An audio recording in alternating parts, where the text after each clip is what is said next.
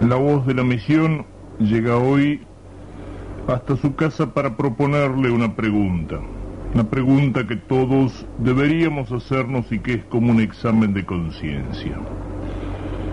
¿Cuál es el sentido de mi vida? Es decir, yo, ¿para qué vivo? ¿Qué sentido tiene mi vida? Son muchos los que no se hacen esta pregunta. No se la hacen nunca. Viven, pero sin saber para qué viven. Pasan por el mundo cantando aquella vieja cancioncita que decía, no me importa saber quién soy, ni de dónde vengo, ni hacia dónde voy. Algunos tienen miedo de hacerse esta pregunta.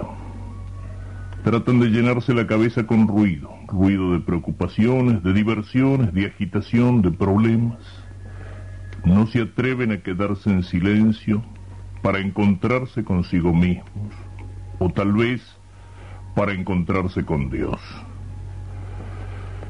Dice la psiquiatría de nuestro tiempo que la pérdida del sentido de la vida es precisamente la causa de muchos de los desórdenes, de los desequilibrios psíquicos, de ese estrés, esa forma de neurosis depresiva que es tan frecuente en nuestro tiempo, principalmente. ¿Por qué? Porque si uno no sabe para qué vive, si uno no sabe cuál es el fin de la vida, si uno no sabe a dónde va, los problemas del camino se le vuelven una carga, se le vuelven un peso insoportable. Si uno tiene un fin para cualquier cosa que haga, es capaz entonces de soportar grandes pesos. El deportista que quiere ganar una competencia es capaz de privarse de muchas cosas. No lo haría si no tuviera ese fin. Una madre que cuida a su hijo enfermo es capaz de pasar noches enteras en vela. ¿Por qué?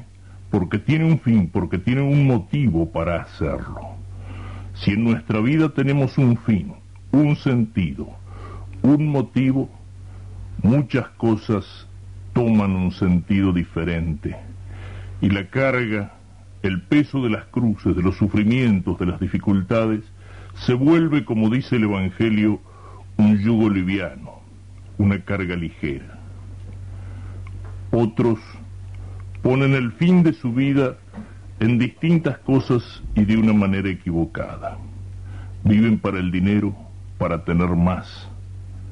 Viven para el placer, para la diversión, o el fin de la vida es la salud, o el fin de la vida es el aplauso de los demás, ser famosos, ser conocidos, que la gente me reconozca por la calle, aparecer en las planas de las revistas, o el fin de la vida es el poder, el mando, el gobierno, no como un servicio para el bien común, sino como una forma de expresar la voluntad de poder la ambición personal.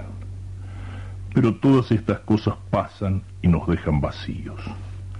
El aplauso de los hombres, la fama, son cosas caprichosas, pasajeras, que hoy están y que mañana no están.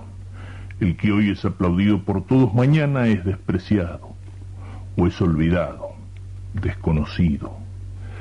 Pasa la salud del cuerpo, pasa la fuerza del cuerpo, y un día llega la vejez, la enfermedad, la muerte. Y en el momento de la muerte el dinero y todo lo que hemos juntado aquí en la tierra si hemos vivido para tener más, no lo llevamos del otro lado. Lo dejamos aquí. ¿Cuál es el sentido de la vida? ¿Cuál es el sentido auténtico de mi vida? ¿Para qué vivo?